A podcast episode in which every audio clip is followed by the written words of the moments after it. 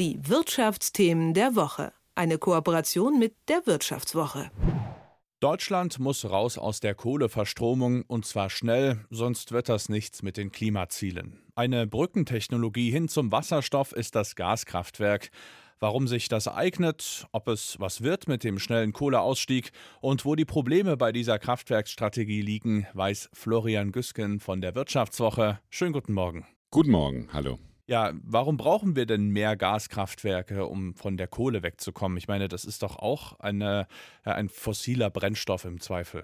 Hm, klar, also ich meine, die äh, Gaskraftwerke sind natürlich, oder Gas, Erdgas ist ein fossiler Brennstoff und äh, produziert mehr CO2 als beispielsweise Wasserstoff oder grüner Wasserstoff aber natürlich auch weniger als äh, Kohle. Und ich meine, deswegen brauchen wir die Gaskraftwerke, um erstmal von der Kohle wegzukommen. Das ist das äh, große Ziel, um im ersten Schritt zu sagen, wir können die Last, also den Strom, den die Kohle produziert und den wir momentan noch brauchen, äh, ersetzen mit neuen Gaskraftwerken, um diese Gaskraftwerke dann relativ einfach äh, auf Wasserstoff umzurüsten. Das heißt also, die Idee ist zu sagen, also wir bauen jetzt erstmal Gaskraftwerke. Man geht davon aus, dass ungefähr 40, mindestens 40 notwendig sind, neue.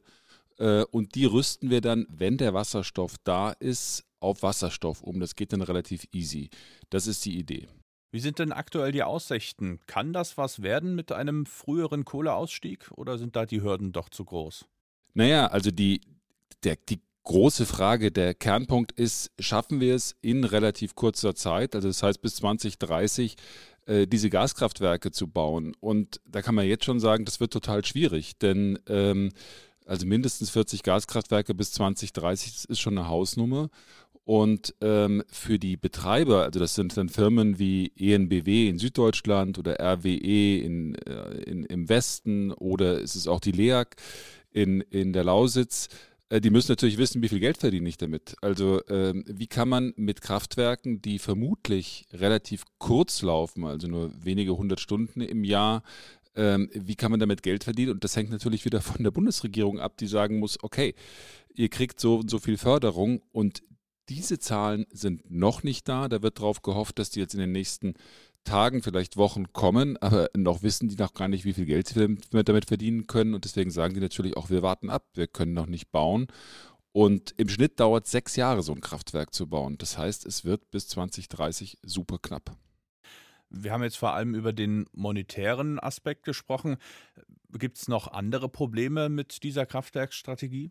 Naja, also es ist, also prinzipiell, äh, wir haben uns jetzt von der Wirtschaftswoche mal äh, Projekte angeguckt von ENBW. Das ist ein äh, Energieproduzent in Süddeutschland und die machen folgendes, die sagen, also wir haben jetzt drei Kohlekraftwerke dort, die äh, bauen wir jetzt schon mal äh, neu. Das heißt, an den Orten, wo die, wo die Kohlekraftwerke sind, bauen sie ähm, äh, Gaskraftwerke und daran lässt sich relativ gut ablesen, was für Probleme es auch gibt, auch technischer Natur. Und ähm, da ist relativ interessant, dass es eigentlich ganz gut geht zu sagen, man nutzt diese Standorte, man kann sogar einzelne Teile von dem vorherigen Kraftwerk noch nutzen, zum Beispiel äh, die Kühltürme.